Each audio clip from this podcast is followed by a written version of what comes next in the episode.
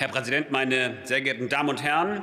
Ähm, der Sinn der Umwandlungsrichtlinie ist ja, dass es für Unternehmen rechtssicher möglich sein soll, grenzüberschreitend zu fusionieren, Unternehmen umzuwandeln und dadurch natürlich den Binnenmarkt zu nutzen. Herr Lieb hat ja tatsächlich den Kern dieses Gesetzes hier zutreffend dargestellt. Das will ich gar nicht wiederholen, aber man muss es trotzdem bei den Punkten, die wir hier kritisch diskutieren, natürlich vor Augen behalten, worum es eigentlich geht. Es geht wirklich darum, dass Grenzen in Europa nicht verhindern sollen, dass Unternehmen auf dem europäischen Binnenmarkt tätig sind, was wir natürlich dringend brauchen, um wettbewerbsfähig zu sein mit anderen großen Märkten, wo es natürlich nicht diese ähm, Grenzen gibt, wo es größere Staaten gibt, etwa in den USA oder China. Und deswegen müssen wir hier auch ähm, das begrüßen, dass es diesen, diesen äh, Vorstoß gibt, dass es diese Richtlinie gibt und dass wir diese einheitlichen Regelungen schaffen und das jetzt auch umzusetzen haben ins deutsche Recht.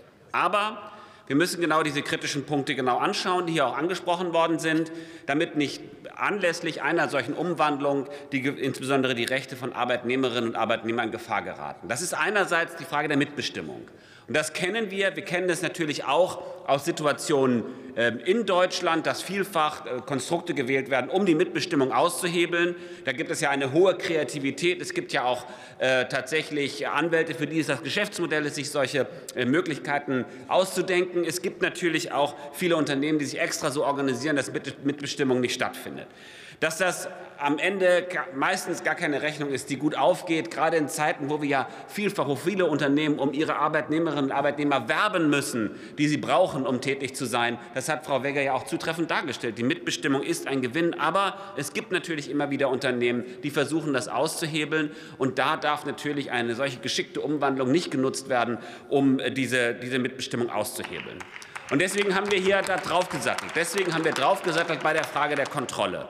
Und gerade wegen der Mitbestimmung, aber eben auch wegen der Altersversorgung. Weil das gibt es natürlich auch, dass Unternehmen eine Umwandlung vornehmen, um sich von der kostspieligen Altersversorgung zu trennen und da tatsächlich ähm, einen Missbrauch zu betreiben. Genau das soll verhindert werden durch die äh, eingehendere Prüfung, die wir hier auch vereinbart haben.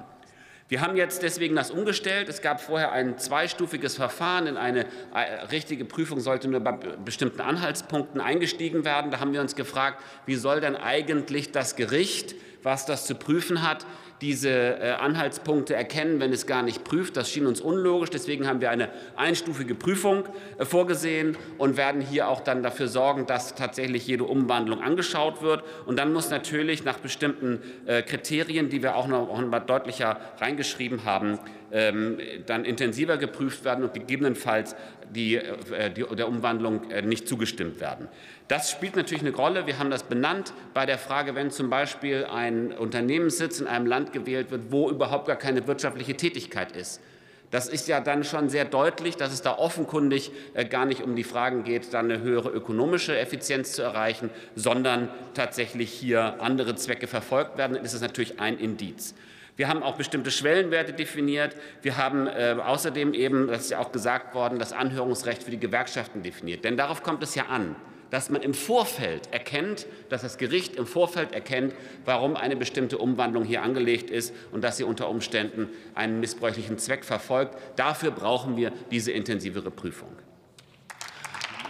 Und Herr Mayer, äh, Sie haben es da an der Stelle tatsächlich und die Änderung nicht mehr ganz richtig verfolgt. Wir haben ja ausdrücklich, weil es komplexe Fragen sind, diese Aufgabe auch von der Rechtspflegerin oder dem Rechtspfleger auf die Richterin oder den Richter verlagert, gerade weil es komplexe Unternehmensstrukturen sind, die analysiert werden müssen. Und deswegen ist das hier extra gemacht worden durch, unseren, durch unsere Änderungen, die wir am Koalitionsvertrag vereinbart haben. Wir haben also insgesamt äh, sichergestellt durch dieses Gesetz, dass es kein Race to the Bottom gibt bei den Mitbestimmungsrechten, dass die Altersversorgung von Arbeitnehmerinnen und Arbeitnehmern nicht gefährdet werden soll durch solche Umwandlungen. Das haben wir sichergestellt. Und Herr Mayer, wenn, ich mir diese kleine Bemerkung zum Schluss erlauben darf, unterstellen wir, Sie hätten mit Ihrer Kritik am Verfahren recht, dann müssten Sie ja jetzt zustimmen, denn das Lobbyregistergesetz ist ja nicht mehr Bestandteil des Gesetzentwurfs. Also soweit diese Kritik ja, okay, aber diese Kritik ist ja nicht mehr ganz aktuell. Insoweit kann ich mir nur wünschen, dass Sie alle hier heute zustimmen und diese wichtige, diesen wichtigen Schritt gehen, der die Rechte der Arbeitnehmerinnen und Nehmer noch mal besonders sicherstellt. Vielen Dank.